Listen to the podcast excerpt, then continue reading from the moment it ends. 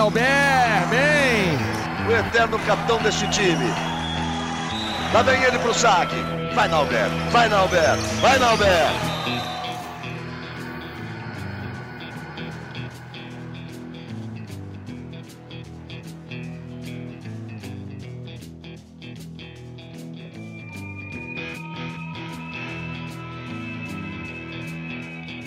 Alô, alô, rapaziada ligada no GE. Globo, na Rede Cunalber, episódio 28. Olha, bicho está pegando lá na Liga das Nações. A gente vai conversar muito sobre as semifinais femininas que já foram definidas, semifinais masculinas quase definidas, muita coisa acontecendo agora, nesse exato momento, já que a gente está gravando esse episódio na terça-feira, duas horas da tarde. Mas eu estou aqui com dois convidados especialíssimos. Eu vou começar com ela, que tem três medalhas olímpicas. Aqui só tem medalha olímpica, medalha olímpica para tudo quanto é lado. Tá? Ela que se chama Hélia, muita gente não vai saber quem é Hélia, mas quando a gente fala fofão, todo mundo sabe. Hélia Rogério de Souza Pinto, grande fofão, capitã da seleção brasileira que ganhou o primeiro ouro olímpico em 2008, tem outras duas medalhas olímpicas. Ela que faz aniversário um dia depois de mim, acabei vendo aqui, ó, dia 10 de março, eu faço no dia 9. Olha só, nem sabia disso. Fofão, que legal te ter aqui. Vamos conversar muito sobre Liga das Nações, sobre seleção e também sobre o seu trabalho atual como coordenadora técnica da CVV. Obrigado por aceitar o convite. Ah, imagina, para mim eu que agradeço, um prazer aí poder estar com você Espero que seja um bate-papo bem agradável para a gente aí. Obrigada. Maravilha. Eu estou aqui também ao lado do Daniel Bortoleto, esse cara que eu não sei se ele é o dono, se ele é o. Sei lá o que ele é do Web Vôlei. O Web Vôlei é uma referência, é um site que todo mundo de vôlei acompanha. É muito, eu já conheço ele há muito tempo, o cara que está por dentro de tudo. Daniel, eu esqueci de perguntar isso para você. Você é o quê? Você é tudo, mas assim, como você quer que eu te chame em relação ao seu site Web Vôlei? Pode ser editor-chefe, dono, repórter, editor, tá valendo tudo aqui, não, Bé? Realizador, tudo, são tudo aqui. Aqui eu e a é, Patrícia, minha esposa, que também já cobre vôlei há muito, muito tempo. Conheço é, da época de, de Minas. É, exatamente. Então, é um trabalho em casa que é pô, muito prazeroso hoje a gente poder falar de vôlei o tempo todo. E para mim aqui é uma honra estar com com essas duas figuraças do vôlei brasileiro aqui. Como eu falei para a Erika quando ela me convidou, eu não tenho nem roupa para participar desse podcast hoje aqui. Falou, ele conhece vôlei como poucos nesse país. Mais uma vez eu falo, é uma das boas referências que nós temos né? em, em tempos de muita de muito tititi, de muita fofoca, de muita rede social e tal. A gente sabe que no web vôlei a gente tem informações de qualidade, coisas bem legais. Eu Fico sempre aqui no GE. Globo e no Web. Eu acabo sabendo de tudo. Mas vamos lá, vamos falar com a Fofão. Fofão, como é que está sendo esse trabalho aí na CBV? Você, coordenadora técnica, você nesse exato momento está em Saquarema de olho aí nas seleções de base. Conta um pouquinho de como surgiu esse, surgiu esse convite e como está sendo esse trabalho na prática. Para mim foi uma surpresa, né, Nobel? Porque eu não esperava, né? Estava lá fazendo minhas coisinhas em casa, tudo tranquila. Quando recebi esse convite, eu demorei um pouquinho ainda para aceitar, porque eu queria entender, né, como funcionaria. E, mas eu me identifiquei muito assim, né, com a proposta deles, né, de, de trabalhar com a base, de estar próxima, de ter essa comunicação com os técnicos formadores, né, desses atletas que chegam aqui. Então eu acabei me identificando um pouquinho, falei, ah, vamos tentar, né? Vamos ver o que vai dar, porque como, né, uma coisa que a gente não que eu não conhecia, que eu nunca tinha feito, é um desafio, né? É, é um, uma nova fase mas ao mesmo tempo é bem legal assim. Esse ano é, não está tendo competições, né, de clubes, enfim, então ficou um pouco difícil, né, fazer esse trabalho. Então eu estou ficando mais em Saquarema, acompanhando as seleções que estão aqui, a sub-18, sub-20, e é muito legal, muito legal porque é o momento em que elas estão chegando, né, para ir atrás de um sonho, né? Coisa que a gente já passou por aqui, então elas ficam olhando, né, as fotos e o pessoal fala da história. Então, isso, isso me dá uma motivação bacana, porque eu acho que a gente pode contribuir de alguma forma, né? E está sendo bem legal, assim, ainda tem bastante coisa para fazer, mas esse início agora, que é estar próxima com as seleções, eu tenho, tenho gostado bastante.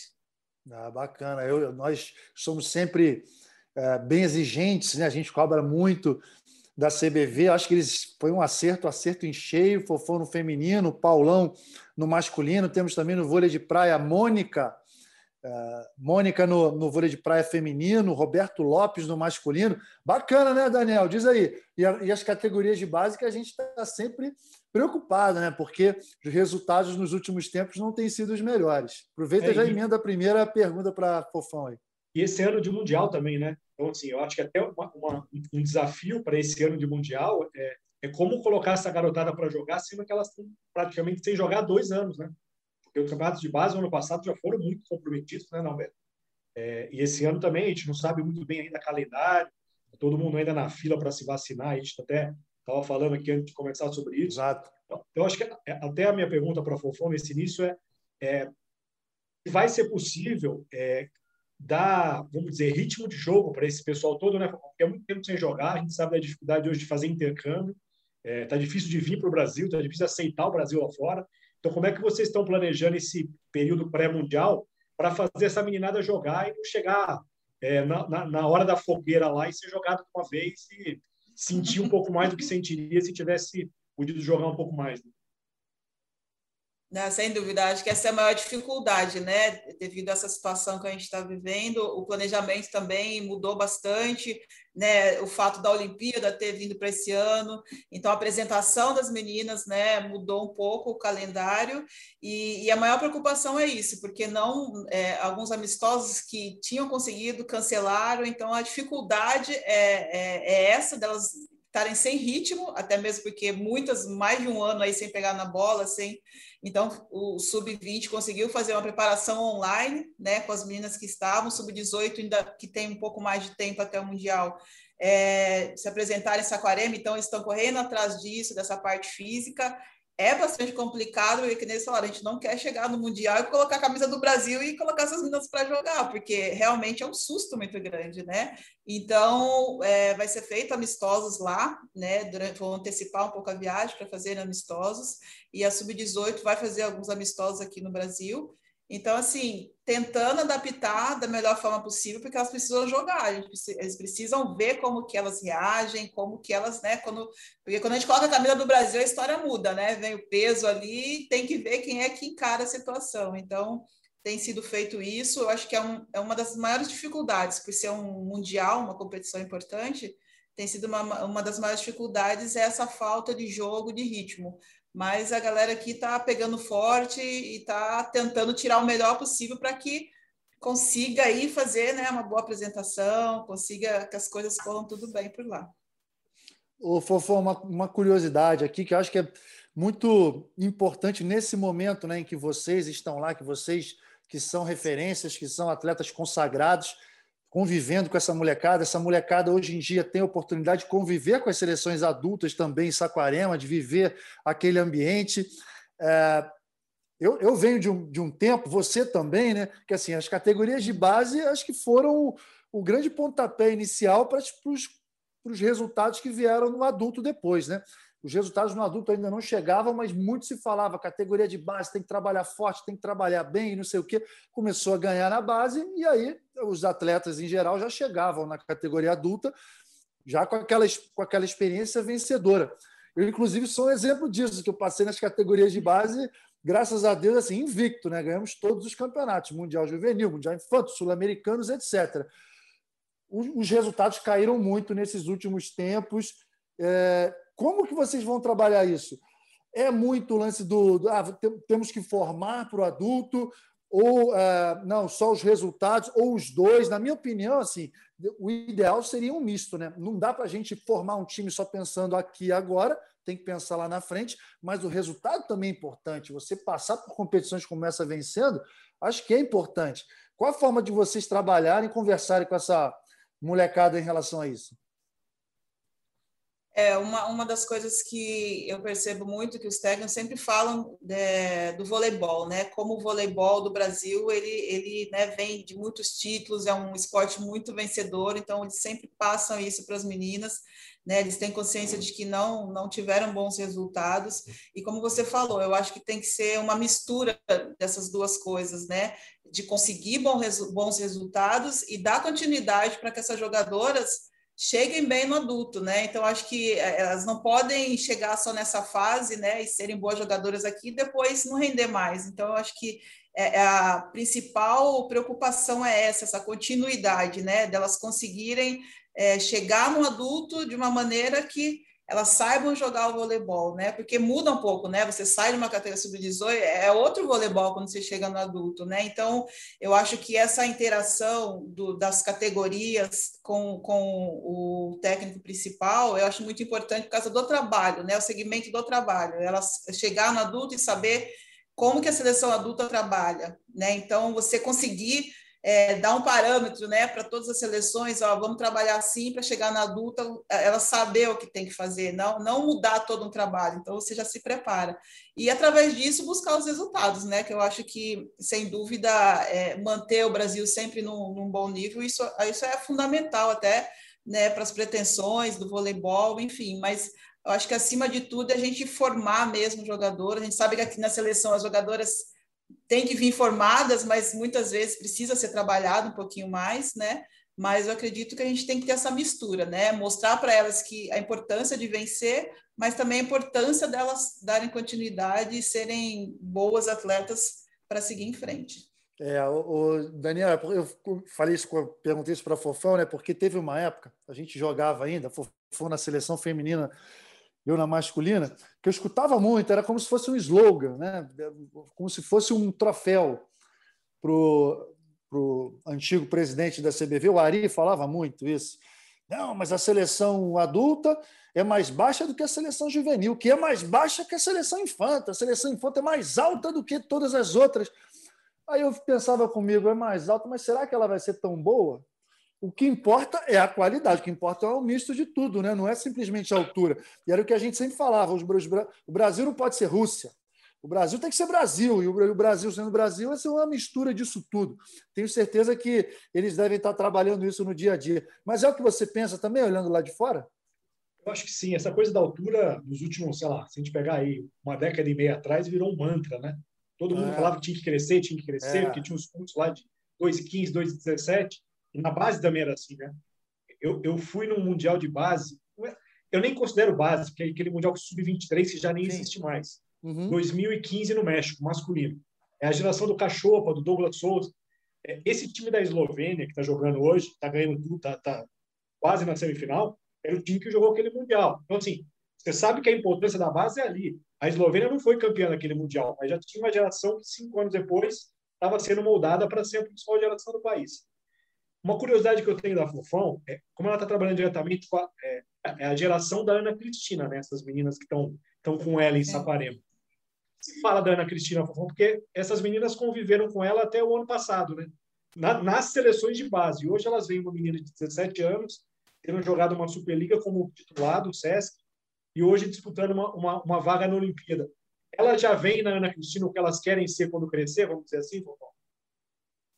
Boa. Eu, eu, eu vejo na Cristina, ela se tornou uma referência, né? E acho que das mais positivas. Então, sempre quando você pensa assim na base, você pensa na Ana Cristina, não tem como, né? Ela acaba... Só que ela é uma jogadora que eu, é, ela é diferenciada, não tem como, assim, ela é muito diferenciada, uma jogadora que muito privilegiada, né? Pela sua altura, pela sua habilidade, força, enfim. Então, acaba que, se, que ela se torna assim um ponto ali que as pessoas falam, ah, quero chegar que nem ela, né? É possível ser nova e chegar numa seleção adulta. E acaba que isso é, é positivo também, porque você é, elas tiram aquele, aquele mito né, de que ah, eu não posso ir para uma seleção. Não, você pode ser novas desde que você trabalhe, que você tenha né, as qualidades necessárias para chegar numa seleção adulta. Então, eu acho que a Aninha agora, nesse momento, ela se torna uma referência muito boa e um exemplo também para elas de que é possível, assim, né? E com certeza na cabeça delas, elas têm ela como um ponto ali muito importante para sonhar um pouquinho mais, né, dentro da seleção brasileira. Ô, Fofão, aqui pitou uma pergunta para mim agora, tá? Não, nem anotei, não está no meu roteiro, não. Mas eu estou é. olhando para a Fofão aqui, Daniel, e falo, cara, tudo que ela já viveu, todas as jogadoras que ela já viu. Foram quantos anos de seleção, Fofão? Quantos anos no total? 17. 17 seleção adulta. Adulto. Só adulta, eu nunca peguei base. Você nunca. Olha só, curiosidade, né? Você chegou, você chegou na seleção adulta com quantos anos? 19 anos. 19 anos, já. novinha, quer dizer, não participou das categorias de base, mas chegou bem nova na seleção adulta, jogou com várias gerações, jogou contra várias gerações. O que, que é o mais impressionante que você já viu no voleibol? Seria a seleção feminina de Cuba mesmo? Ou você acha que hoje em dia, sei lá, uma. Estou falando individualmente, tá? Uma Mireia vai ser sempre superior ou vai, vai, vai ter mais vai ser mais impressionante do que uma Tingzu, do que uma Egonu. Você consegue comparar essas gerações que você já jogou, até mesmo as, gera as gerações que você jogou, a de Atlanta e Sydney e depois a de Pequim? Compara um pouquinho isso tudo aí, vai. Eu, eu, eu acho que a, a, acho não, a seleção de Cuba era muito fora do normal, né? Eu acho que foi uma das melhores seleções e, e, não era individualmente, era o conjunto, né? É muito complicado. Por exemplo, hoje você tem uma, uma que, que vai ali e decide. A, a, contra a Cuba, não, eram seis atacantes, porque uhum. elas jogavam né, naquele sistema 4-2. Então, eram, eram seis atacantes o tempo todo e, e, todas muito fortes, muito muito é, bloqueio pesado, né? A gente sabe que Cuba não tinha aquele fundamento, né? A manchete era meio complicada, era o único, acho que ponto de desequilíbrio delas ali, porque o saque era muito forte, então era muito complicado jogar. Então, assim, é, a nível de voleibol feminino é muito difícil quando você tem um poder de ataque como você tinha o de Cuba, né? Tanto é que para mim o Brasil de 90 foi uma das melhores seleções, mas né, calhou de encontrar Cuba no caminho. Então, assim, era, era impossível. Elas tinham que estar muito ruim, mas mesmo assim tinha um banco muito forte, né? Então, eu acho que hoje, assim, a Mireia, uma jogadora que não era tão alta, tinha uma impulsão fora de série. Hoje a gente vê as jogadoras de decisão, elas são mais altas, né? Elas uhum. têm aquela facilidade do alcance. E a Mireia não.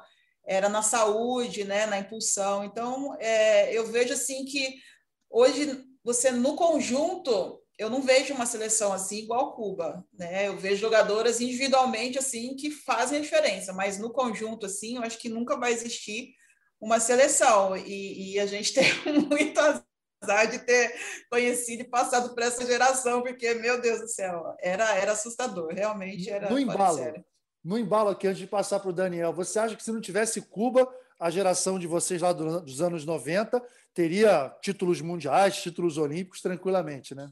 Sem dúvida, acho que dominaria o Legal. voleibol, porque realmente era uma seleção de muito alto nível, muito alto nível mesmo. Bacana, manda ver, Daniel. Fofão, você começou a falar um pouco ali de, de características desse, vamos dizer, desse atual cenário do vôlei feminino. Né? A gente pega ali as, vamos dizer, as principais favoritas ao título olímpico. É, a gente tem a Itália, que quando tiver problema a bola vai para Egonu.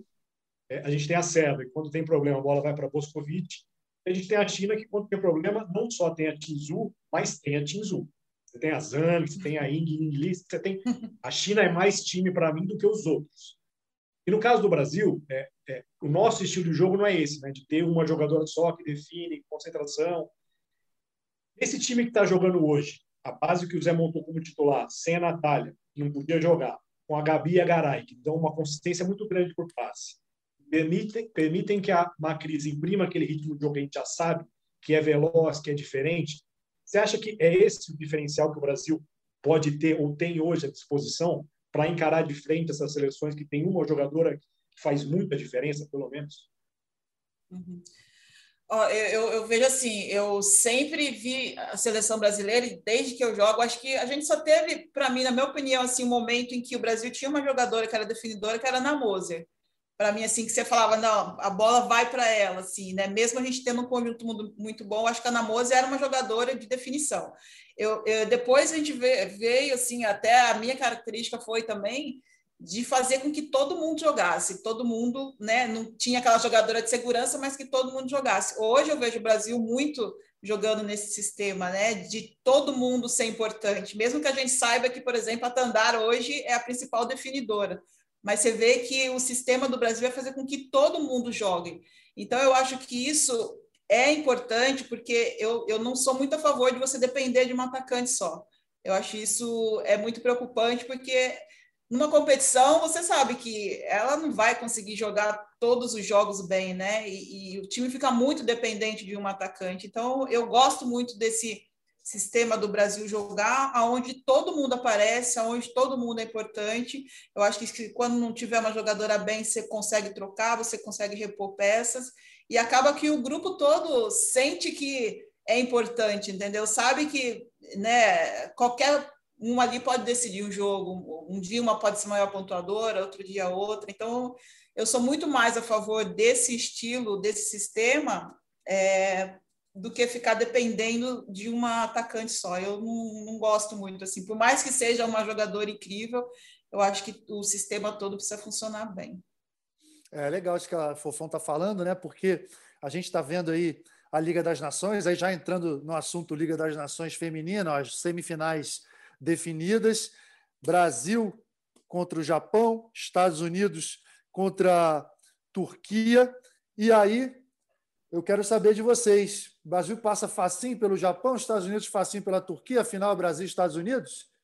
E aí? Eu? Olha, ah, eu, eu acho que o, o, Brasil, assim, o Japão vai, vai dar um sufoco no Brasil, mas acho que o Brasil passa por, por 3 a 1 e eu gostaria de ver o Brasil fazendo uma final de novo com os Estados Unidos. Eu gostaria de ver uma final, até mesmo para sei lá, perdeu, né? O único jogo que perdeu ali, então assim, para poder aquela coisa de tirar os fantasmas, entendeu? Não deixar para o encontro assim lá nos jogos. Então, assim, já vamos ali decidir e, e, e o Brasil mostrar realmente é, a sua capacidade, porque os Estados Unidos jogou muito bem, né? Então, eu gostaria de ver a final ali Brasil e Estados Unidos. Aí, Daniel, gostei. Já chegou e falou até o placar, ó. 3 a 1. Eu vou falar que eu concordo com a Fofão. Eu acho que o Brasil e Estados Unidos é a final que essa VNL merece. É, eu acho que o Brasil vai chegar numa provável final bem diferente do que foi o Brasil da primeira fase contra os Estados Unidos, que foi logo no começo, né? Era um Brasil ainda ali tentando montar um time titular. Naquela época não dava nem para falar qual era o time titular do Brasil. Né? Hoje a gente já fala que é o time que o Zé está usando com mais frequência. É, e também quero ver como é que os Estados Unidos vão reagir depois desse sacode que levaram da China. Né? É, você jogar com a China uma de 25 a 10. Você estava invicto, belezinha, primeiro garantido, mas assim, é, não é normal o que aconteceu, né? Ah, a, a não jogou, beleza, mas o Killer ele está mexendo no time ali e não colocou as, as que não irão para a Olimpíada, né? Porque ele está com as 18, todas definidas, mas ele está colocando as 12 que vão para Tóquio. Eu quero ver como é que pode ser diferente esse Brasil e Estados Unidos. Eu acho que o Brasil tem hoje está jogando muito melhor do que jogou contra aquela seleção americana. Também acho que não vai ser fácil ficar no Japão. Vai ser aqueles ralis aí de 30 segundos, tem que ter paciência. Uma crise vai ter que usar todo mundo, vai ter que colocar todo mundo para jogar, porque a bola demora para cair. Mas acho que dá um Brasil ali, acho, acho que um 3 a 1 Brasil ali na semifinal, e acho que as americanas atropelam as turcas. Eu acho que as turcas não têm ainda é, é, 12 jogadoras para encarar as melhores seleções. Elas têm ali um time com, com seis, belezinha, mas quando tem que trocar alguma coisa, não é um time que, que vai fazer frente para os principais do mundo atualmente, não. Pois é, Fofão, estou pensando aqui, o que você falou, e eu absolutamente concordo, o jogo de voleibol é totalmente coletivo, não existe aquela andorinha que faz verão, tem aquelas jogadoras que fazem um pouco a diferença. Mas você não acha que hoje em dia, assim, no voleibol feminino em especial, está passando a imagem né, de que as super jogadoras são aquelas que vão resolver. Por exemplo, na Sérvia, a gente fala muito da Boskovic, que faz 30 e tantos pontos toda hora. Egonu na Itália, que pô, 40 pontos para ela, ela faz todo dia agora. 30 pontos, a gente olha e fala, pô, tu jogou mal. 30 pontos. É, a gente vê a Tim Tzu, que aqui na Rio 2016 foi um absurdo. E que os Estados Unidos, todo mundo fala que é o elenco melhor, que tem a maior quantidade de jogadoras. Muita gente comenta, e eu concordo, ah, falta aquela jogadora, aquela definidora, aquela posse e tudo. Você não, passa um pouco a imagem diferente para o público em geral, né? A gente fica com a impressão de que as superjogadoras é que vão resolver. A gente sabe muito bem que não é. Mas isso é uma grande coincidência, né? Você não acha também que essa seleção americana falta ali um, um molinho, falta uma grande jogadora? É um grupo ótimo, sei lá, na hora da decisão falta aquela oposta que faz 25, 30 pontos com facilidade, né? Você não acha isso também? Não, eu acho. Eu, eu acho o time dos Estados Unidos muito organizado, né? Mas você não fala que nem assim no Brasil, fala Tandara, a gente sabe que Sim. ela vai, né? Vai decidir. Mas nos Estados Unidos você olha assim, quem é que vai ser aquela jogadora? Assim, eu não consigo ver. né? São jogadoras lá, são extremamente habilidosas e tudo mais, as centrais, mas falta uma jogadora ali que na hora, sabe assim, deu, não deu ruim, vamos subir para ela. Eu acho que falta esse essa essa peça ali no time dos Estados Unidos, porque se tivesse essa peça aí ia ser bem complicado, porque é um, uma equipe muito organizada, né? Muito taticamente, tecnicamente muito bem organizada. E vocês acham que os favoritos para a Olimpíada, já fugindo um pouquinho de Liga das Nações, que a gente já definiu aqui que a final vai ser Brasil e Estados Unidos, que não tem, não tem como o Japão ganhar do Brasil nem a Turquia ganhar dos Estados Unidos, vou falar um pouco de Olimpíada. O que o Daniel falou. A China, como não como cartão de visitas, né? mas como último sinal ali da Liga das Nações, ó, toma aí, Estados Unidos, 3 a 0 não tem nem jogo, tá? A gente se encontra em Tóquio. Tem a China. Tem o Brasil, logicamente, que a gente acredita muito na tradição brasileira, na organização do time. Tem Itália, tem a Turquia, mas tem, tem a Sérvia, que vai vir com o time principal. Não dá para fugir disso, né? Não dá, né? Não Daniel, dá. diz aí, tem mais alguém que pode. O Japão, que está fazendo bonito aí na Liga das Nações, na Olimpíada não tem chance. Né? É, a minha grande dúvida é, é como chega o Itália em sério. Porque, assim, abrir mão da Liga das Nações, por mais que você falar, ah, os jogadores estavam cansados, a temporada europeia é desgastante, a Egonu jogou a final da, da, Champions, mas a Gabi também jogou. Então, assim, a temporada é muito parecida para muita gente. É, a escolha de não ir para a Liga das Nações me deixa uma dúvida, porque essas seleções, antes da Liga das Nações, passaram um ano e meio sem jogar, como seleção, né? Jogaram nos clubes, que é diferente de, de reunir todo mundo e montar uma seleção. Então, a minha dúvida é: Itália e Sérvia, será que não vão chegar faltando ritmo de jogo? Porque querer ganhar ritmo de jogo na primeira fase é, é arriscado. É um suicídio, né? Arriscadíssimo. Você tem um grupo ali que é complicadíssimo. Você, você perde duas vezes, você está em risco de não classificar. Então, assim, talvez para a Itália é mais preocupante. A Sérvia está no grupo do Brasil, que vamos dizer, é um pouco mais acessível né, no feminino. Já o outro lado ali é um, vai ser pancadaria quase toda a rodada, não vai ter muita moleza. Então, a minha dúvida é como esses dois times vão chegar para a Olimpíada. Talvez mais descansados que os outros, é lógico, mas será que vão ter ritmo de jogo? Vão querer ganhar ritmo de jogo na competição, que eu acho preocupante. Mas eu acho que não, não, não foge disso, não. Eu acho que a República Dominicana pode atrapalhar um ou outro aí no caminho, porque, assim, você tem jogadoras ali que estão acostumadas com o nível internacional, que podem definir, mas, assim, não é para chegar em semifinal. É no máximo ali nas quartas e tentar roubar um setzinho ou outro. Eu imagino que possam fazer mais do que isso. E aí você depende muito do cruzamento, né, Norberto? É, para o Brasil, a questão de cruzamento é não tem o que escolher. É, porque do primeiro a quatro, do outro lado, vai vir uma pancada. Então, é, o Brasil sair em segundo, primeiro, terceiro, se bobear, vai dar na mesma. Então, é, essa coisa do cruzamento que é muito cruel em Olimpíada. Né? Então, você é, tem ali talvez quatro ou cinco mais favoritos da semifinal, mas se você cair nas quartas, muitas vezes não é surpresa, porque você já vai cruzar com alguém que poderia ser sua, sua rival na final. Né? Aí você não tem muito controle. É, eu queria escutar da, da Fofão isso. Foram cinco Olimpíadas, experiência de sobra nesse sistema, né? Porque a primeira vez que esse sistema foi adotado, acho que foi em 1992, na sua primeira Olimpíada, não é, Fofão? Foi a primeira Olimpíada, 92? Foi, foi. É, em 88 uhum. não era assim. Era um outro sistema. Desde então, desde 92, sempre esse sistema. Essa história do grupo melhor, do grupo pior, né? O grupo Grupo da Morte, pô, que delícia estar no Grupo da Morte. Vocês pensavam assim também, quando iam jogar? Eu confesso que assim, adorava. Quando botava a gente num grupo forte, era o que a gente mais gostava.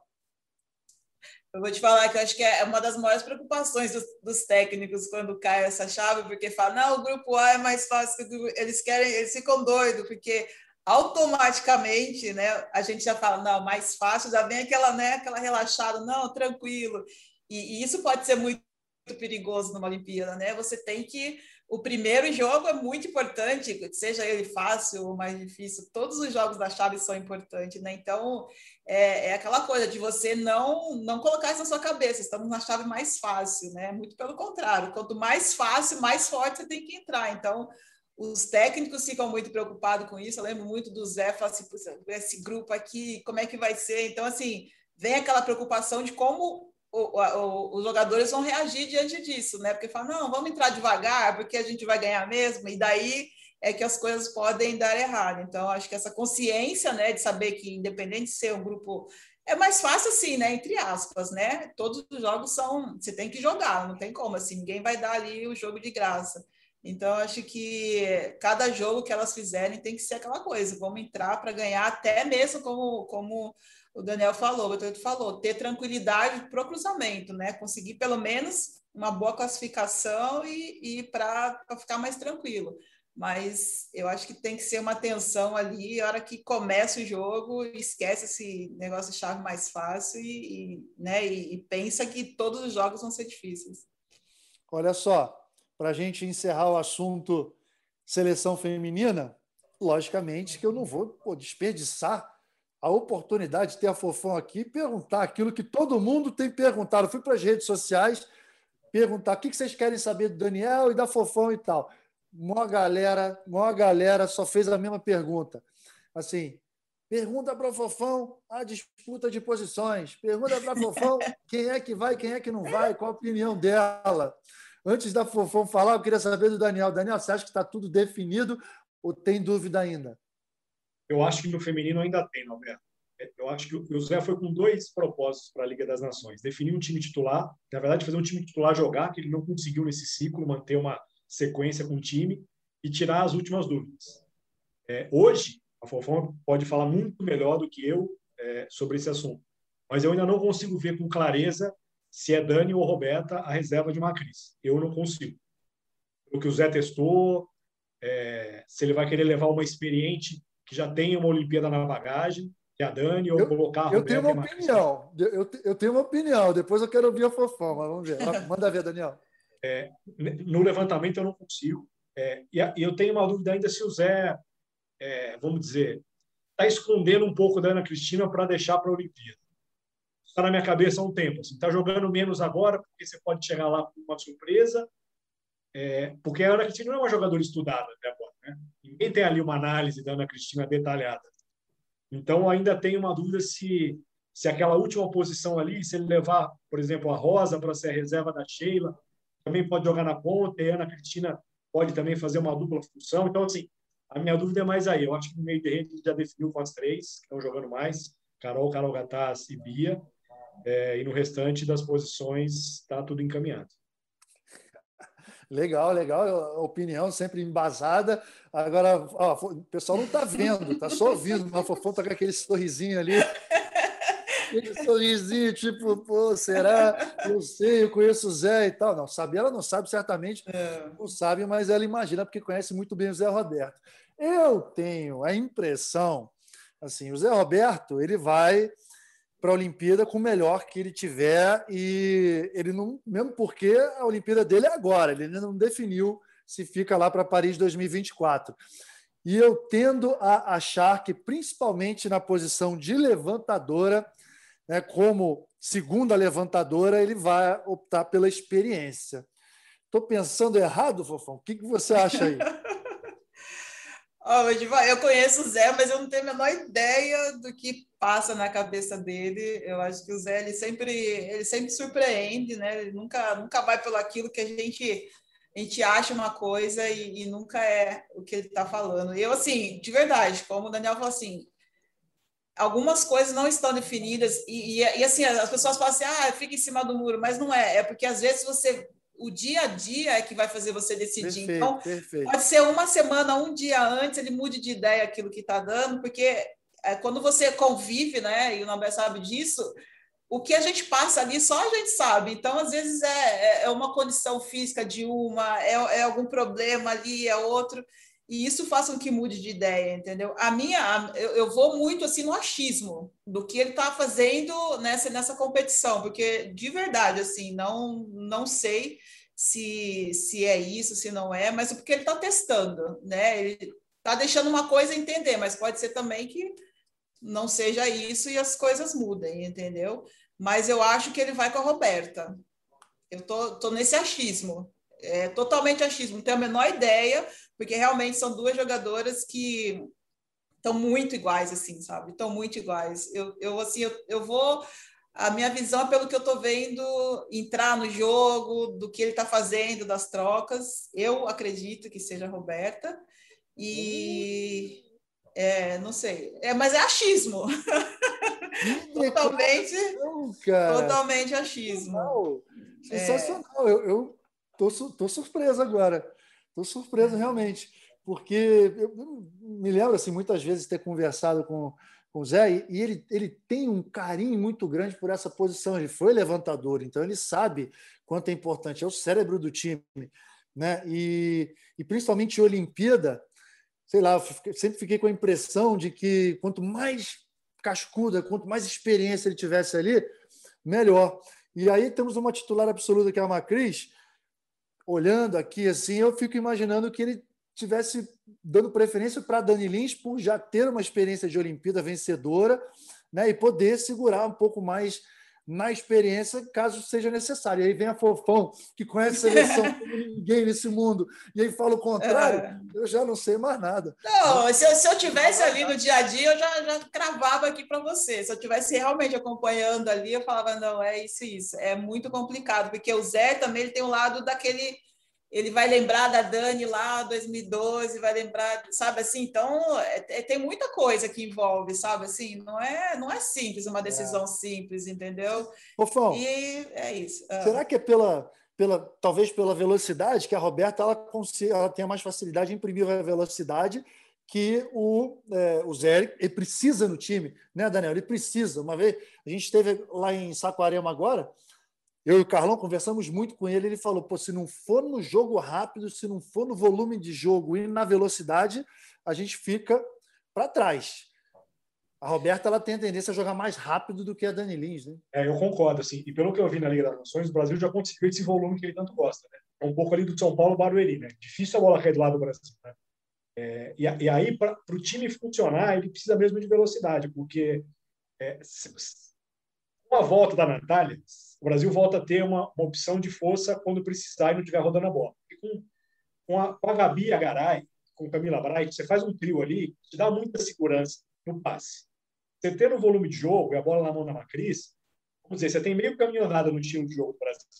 E aí você precisa da velocidade. Aí acho que é aquela. É, você já tem aquela a cozinha montada, agora você precisa é, do, do, do da, da, pimenta final ali. Aí é velocidade. Aí eu, eu, vou, eu concordo mais com a, com a linha da Fofão, que se ele perceber que essa é a única forma dele fazer o Brasil chegar mais à frente, eu acho que ele, ele abre mão é, da experiência da Dani. É, é engraçado, né? A Macris também é, parece que, como ela está indo para a primeira Olimpíada, parece que ela é uma jogadora muito jovem, né? Mas a Macris já tem uma experiência grande de, de Brasil, né? Logicamente, experiência de Brasil não quer dizer experiência de Olimpíada. É outro mundo, é outro patamar, é outro nível de jogo. É as pessoas muitas vezes falavam assim, ah, porque é a Cristina. Calma, gente. Ela jogou uma Superliga como titular. É, o primeiro jogo dela internacionalmente é outra coisa, é outro nível, é muito diferente do jogo, com todo respeito, com o São Caetano na Superliga. Tem outro nível de jogadora, é, é outro tipo de pressão, a jogadora se cobra de uma outra forma. Então, assim, até para a Macris, uma Olimpíada é assim, não deixa de ser uma incógnita, né? A gente confia muito na Macris, assim, eu não tenho a menor dúvida hoje que a Macris está entre as três melhores jogadoras do mundo. Mas ainda a gente não, a gente não sabe, a gente não sabe mesmo como ela vai reagir, né? Isso é, isso é verdade, porque as, muitas vezes é, Olimpíada, quem já passou, como você falou, é diferente. Então tem isso também. E, e, ele também pode estar pensando nisso, como que ela vai reagir, como é que ela, ela vai conseguir segurar, e daí vem. Aí tem a jogadora experiente que é a Dani, entendeu? A Roberta já a primeira Olimpíada. Então, a única coisa que eu sei é que eu não queria estar na pele do Zé Roberto. é só isso que eu sei, porque realmente tem muito, muitas interrogações, assim, sabe? É, é, assim, interrogações, essa de levantadora, acho que é a quarta ponteira, por conta. Dessa, acho que a Rosa Maria deu uma segurança para ele também apostar um pouco mais na Sheila, né? Que a gente sabe que fisicamente é o, é o, lance, ela é uma grande jogadora, tecnicamente a gente nem não precisa nem falar o que é a Sheila, o que ela pode representar, mas Olimpíada o buraco é mais embaixo, tem que botar a bola no chão, né? E assim, ter uma jogadora que possa fazer essa, esse papel de segunda aposta, no caso a Rosa Maria também, quarta ponteira, aí ficaria uma grande dúvida aí. Tem a, a Lorene, que acho que está um pouquinho para trás, mas o grande X da questão seria Ana Cristina ou Sheila, né? Ele iria com a experiência ou com a juventude, fator surpresa. E aí? Quero saber da Fofão também, porque já que é. ela me surpreendeu uma vez, Vai que ela te surpreende duas vezes também. Não, eu estou falando por achismo, não, não sei, assim, é, é, muito complicado, não é, não é uma decisão muito fácil, não. Mas, assim, é, isso, isso também é uma outra, uma outra situação, né, da Sheila, né, saber o que, que ele vai fazer, porque eu fico pensando, assim, eu, eu, eu achei muito legal a Sheila ter ido nessa fase de preparação. Eu acho que é, é uma peça importante, porque eu conheço a Sheila, eu sei que é uma pessoa que está ali porque realmente quer ajudar. Né? Como você falou, ela não, não está nas condições ideais, mas é uma baita jogadora de uma experiência, uma jogadora de decisão. Mas, assim, é, é uma posição onde tem que pôr bola no chão, né? Onde você precisa derrubar. E, geralmente vamos né, pensar que ela vai entrar sempre numa inversão em momentos difíceis, né? Então, eu não. Essa eu não consigo nem, nem arriscar, porque eu não sei. É, é, é a experiência com, é, com uma jogadora que vai, que está com força, com saúde para decidir. Né? Eu acho que uma das coisas que pode até facilitar o Zé, o fato da Natália já ter voltado, né? Eu acho que isso deu uma segurança de ter uma jogadora que também pode jogar na, na posição de oposta. Uhum. Então, uhum. assim, é duro falar, mas eu acho que eu, eu acho que não sei se a Sheila vai nessa. Eu não sei. Beleza. Pô, fofão, Por essa situação. Sempre... É, pois é. Situação difícil para o Zé Roberto, né? Certamente ele convocou a Sheila dando essa oportunidade por tudo que ela pode jogar, né? Mas que ela não está jogando. E ela sabe disso, né? E ela se colocou nessa situação. Eu desejo a melhor sorte do mundo para o Zé Roberto, para todas as meninas, na hora de, dessa decisão, dessa decisão difícil. E no meio desse, pô, dessa belíssima discussão, vamos passar para o masculino agora. Vamos passar para o masculino, que é o seguinte: Tá rolando, como eu falei, terça-feira, agora são 15 para as 3. Atualização aí, Daniel, como é que está a França e a Argentina? Você que está aí dando uma olhada nos resultados. França e Argentina acabou 3 a 0 para a França. 3 a 0 para a França. Então a França agora só tem um jogo com a Polônia. É o seguinte: Brasil e Polônia já estão classificados na Liga das Nações, são os dois melhores times. E aí vem depois Eslovênia, tem França, tem Sérvia e Rússia, todo mundo com chance. Não é isso? Eslovênia vai jogar. Na Eslovênia já jogou com o Japão, ganhou por 3 a 0 e agora. Pega a Bulgária agora. Pega a Bulgária. Pega a Bulgária, exatamente. É, pega a Bulgária. França ganhou da Argentina, pega a Polônia. A Rússia joga com a Itália mais tarde e tem o Brasil na última rodada. A Sérvia já venceu da Holanda por 3 a 2 e tem o Canadá. Não sei, estou vendo mais para Eslovênia e França Quer dizer, não sei como é que a Polônia vai jogar. E França nada, tem a Polônia, cara. Olha eu aqui, estou olhando. O que, que vocês acham, Daniel? Você que está ligadaço aí. Está acompanhando o masculino também, Fofão? Ah, não muito, né? Porque por causa dos horários, mas eu dou sempre que dá, dou uma olhadinha. Então o Daniel está por dentro dessa tabela é, aí. acho que, que o Daniel está mais por dentro.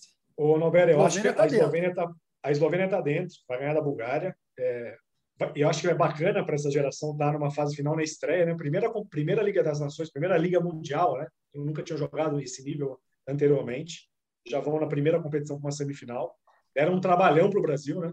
Foi um jogo ali tenso, um jogo é, brigado na rede. Acho que é bacana ver a Eslovênia ali. E acho que a outra vaga vai ficar com a Sérvia. Porque eu não acredito que a França vai ganhar da Polônia e não acredito que o Brasil vai perder para a Rússia. Então, eu acho que Brasil Você e Polônia vão acabar. A Sérvia ganha do Canadá? Você a Sérvia, vai ganhar do Canadá e, vai, e a Sérvia joga primeiro. Então, a Sérvia vai ganhar do Canadá e vai esperar os resultados ali de camarote. É, colocando ali pau a pau, França e Polônia, se o, se o Heine não inventar lá, resolver colocar um monte de jogador diferente, eu acho que dá Polônia. E não acredito que o Brasil vai perder para a Rússia, não. Eu acho que o Brasil já vai querer matar um rival grande ali logo na primeira fase, porque não dá para deixar passar ali e depois são os atuais bicampeões da VNL, tem um monte de jogador bom ali. É, eu acho que vai acabar passando a Sérvia, e aí acho que vai ser Brasil e Sérvia, e Polônia e Eslovênia. Cara, sabe o que, que eu acho? Vamos ver, ó, o podcast vai lá na quarta-feira. Isso tudo já vai estar acontecendo, tá, pessoal? Eu acho que a Polônia ganha da França, eu acho que o Brasil ganha da Rússia, acho que a Eslovênia bate a Bulgária, classifica, Agora, essa quarta vaga aí. E não sei se serve Canadá, não. Esse time do Canadá cresceu muito, hein? Se eles jogarem a sério, tem muita chance de ser um jogo dificílimo. Talvez a gente veja assim, todo mundo perca e aí a gente vai ver aí nos, nos pontos, no set average, etc. Para ver essa quarta vaga que vai enfrentar o Brasil. Brasil ganhando da Rússia, fica em primeiro lugar e aí pega um desses adversários, porque acredito que a Eslovênia vai entrar em terceiro lugar. É isso se aí? Se todo mundo perder, se todo mundo perder, a maior ah. possibilidade de passar é a França, porque o, o segundo critério de desempate é pontos. É, e a diferença hoje de França e Sérvia é cinco pontos. Quer dizer, a Sérvia nos pontos não passa a França, passa em número de vitórias. Então, se todo mundo perder, pode dar um Brasil e França na semifinal. Ali, e, então, eu quero que todo mundo perca. Fofão, eu quero que todo mundo perca. Eu quero ver Brasil e França de novo. Tá? França em quarto, Brasil em primeiro. Polônia e Eslovênia. O Brasil dá logo um sacode na França de novo e vai fazer essa final contra a Polônia aí. Estamos fechados assim? O que você acha, Fofão? Você acha que Brasil e Polônia estão acima dos outros mesmo? Ah, não tem Itália, lembrando, né? A Itália não está jogando com o time principal. Quem mais que não está com o time principal agora? Peraí, agora me fugiu. Não, acho que só a Itália, né? Só a Itália. De só time Itália. que vai para a Olimpíada, só a Itália. Todos os, os, outros times estão ali, com um desfalque ou outro, mas estão completos. Estados Unidos, que não chegaram, talvez só a Itália de surpresa. Está tudo aí para a Olimpíada, hein? Está tudo aí. Você acha que Brasil e Polônia estão acima mesmo? Ah, eu, eu, vi um pouco desse jogo e, e, é alto nível puro, né? A Polônia ali, com o cubano desequilibrando demais, né? Apesar que ele jogou pouco, né? Se eu não me engano, nesse jogo do Brasil, não tenho certeza agora. Mas é um jogador que faz diferença. Então, com certeza, está um degrauzinho assim acima dos outros. E aí tem, assim, falando do Brasil e Polônia, tem disputa de posição no Brasil, que eu acho que está praticamente tudo definido. Não tem nem muito o que falar, né, Daniel? Diz aí, os levantadores Bruninho e Cachopa, os opostos Wallace e Alain, os ponteiros são os quatro mesmo, Maurício Borges, Leal, Lucarelli e Douglas Souza, que quarteto de ponteiros. Tinham duas questões aí de líbero e central. Acho que o Thales se garantiu, está jogando direto, não seria é, seria uma loucura ele jogar isso tudo e não ir para a Olimpíada, então Tares garantido. E o central, acho que o Isaac carimbou, hein? Então a gente está falando carimbou. de Lucão, Maurício Souza e Isaac. Está definido o time? Eu acho que está definido, sim. É, eu acho que dos pontos positivos que eu vi nessa VNL, eu acho que é a recuperação do Wallace. Eu tinha dúvida se o Wallace seria titular na Olimpíada. Pensando ali na Copa do Mundo 2019, o Alain entrando, é, o Wallace indo para a Turquia, que é uma liga um pouco menor eu achava que ele poderia ali até perder a titularidade. Acho que hoje ele não não só garante a titularidade, como volta a ser um, um atacante de decisão, né? Pega o último jogo ali, é, 21 pontos de Lucarelli, 20 de Wallace e 20 de Leal. Quem tem no mundo ali um trio aí capaz de fazer essa média no jogo? É, é eu acho que é Brasil e Polônia. Aí não, não, é. não tem. Aí não, a Polônia é, tem, eu, só. Eu, exatamente. Eu vejo os outros todos um patamar mais baixo. Diferentemente do feminino ali, que está muito mais equilibrado. Eu acho que o Brasil e Polônia estão um patamar acima. Eu acho que até foi um comentário no jogo seu recentemente da Polônia. É, eles têm um quarteto, um quinteto de ponteiros que é fantástico, né? Um Leon Kubiak, é, Semeniuk, que é um excelente jogador, Slivka. Então, assim, é, se você botar no papel ali os quatro ponteiros do Brasil, os quatro da Polônia, devem ir para a Olimpíada, é altíssimo nível, né? É, e eles têm ali uns ponteiros reservas que poderiam entrar ali, Fornal. Então, assim, essa geração da Polônia é muito boa. É assim, e é para os próximos dois, três ciclos ali, eles vão dar trabalho. Mas para essa Olimpíada, é, é, eu acho que é uma final Brasil e Polônia. Eu acho que seria a final que todo mundo gostaria de ver. Uma dosezinha de polêmica aqui. Aí, Fofão, a gente, a gente solta de vez em quando as polêmicas. Daniel, vou perguntar para o Daniel porque a Fofão não está não tá tão por dentro assim dos jogadores da Polônia, talvez. Você acha que o time da Polônia, o elenco da Polônia é superior ao do Brasil? Cara, eu estou olhando jogador por jogador, malandro. Ó, se não for melhor. Não, é... se, se, não, se não for melhor, é, é muito pouco pior. É, e, e, talvez os jogadores da Polônia, é, se você pegar todos eles, é, se a gente tivesse com o Kurek em, em, em, grande fase, eu falaria que é melhor. O Kurek está vindo ali de lesão, cirurgia, jogou no Japão, vamos dizer, não tem aquele aquela competitividade numa Champions League, jogar um campeonato italiano. Então, assim, o Kurek informa. É, o Drisga, que é um bom levantador. Eu acho que até ele até é menosprezado um pouco no nível internacional ali, mas é um levantador. Ótimo levantador. é, eles têm um trio de, de, centrais ali que bloqueia muito bem. Quarteto, é. cara. Como é que eles Quarteto. vão fazer, então? Vai vou, ter que vou... separar três. Vai ter que separar Como é que três. então, assim... Eu estava falando hoje, Daniel, na, na, na transmissão, sobre isso. Assim, eles têm brigas de posição pesadas ali. Exato. Tem de oposto. Kurek, Kasmarek foi campeão europeu com o Zax e o Musai, que é aquele cara que pega a bola a 4 metros, canhoto. Exatamente. Tem esses três para duas vagas. De centrais, eles têm Novakovski, é, Kochanovski, Bieniek e Kloss, para três vagas. Como é que vai ser isso? Nas pontas, tem lá Leon, Kubiak, Semeniuk, Slivka, tem o que jogou hoje, que agora eu esqueci, Bard, Bard, Bardness, eu esqueci o nome dele Bednos. agora.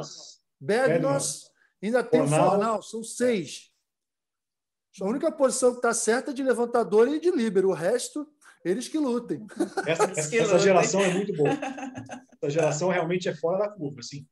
É, é que o técnico é meio doidinho, né? Cá entre nós. Assim. A gente nunca sabe o que, que pode passar na cabeça do Heine ali. Né? Ele é, é um técnico que foi demitido entre o primeiro e o segundo jogo numa final de playoff de Scudetto não pode ser muito normal, né, não, Não é normal. Então, assim, na cabeça dele ali, acho que pode passar qualquer coisa, mas, assim, a geração que ele tem nas mãos é fantástica, assim.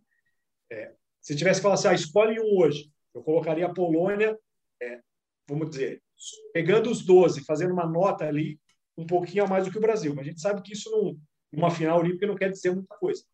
Mas é um timaço não conta nada, né, Fofão? Diz aí, a nossa tradição, tanto no feminino quanto no masculino, vai prevalecer. E, pô, a gente fica aqui continuando na torcida, vendo um bom caminho, vendo um bom caminho para as duas seleções. Você acha que o Brasil chega bem para ganhar duas medalhas, Fofão? Para a gente encerrar o episódio aqui. Uhum. O que você que você está sentindo em relação aos dois times? Olha, feminino, eu, eu ainda queria queria ver. Eu falei, preciso, preciso ver essas meninas, porque a gente não, durante o ciclo, não conseguia, sabe, ver o Brasil, a seleção feminina jogando.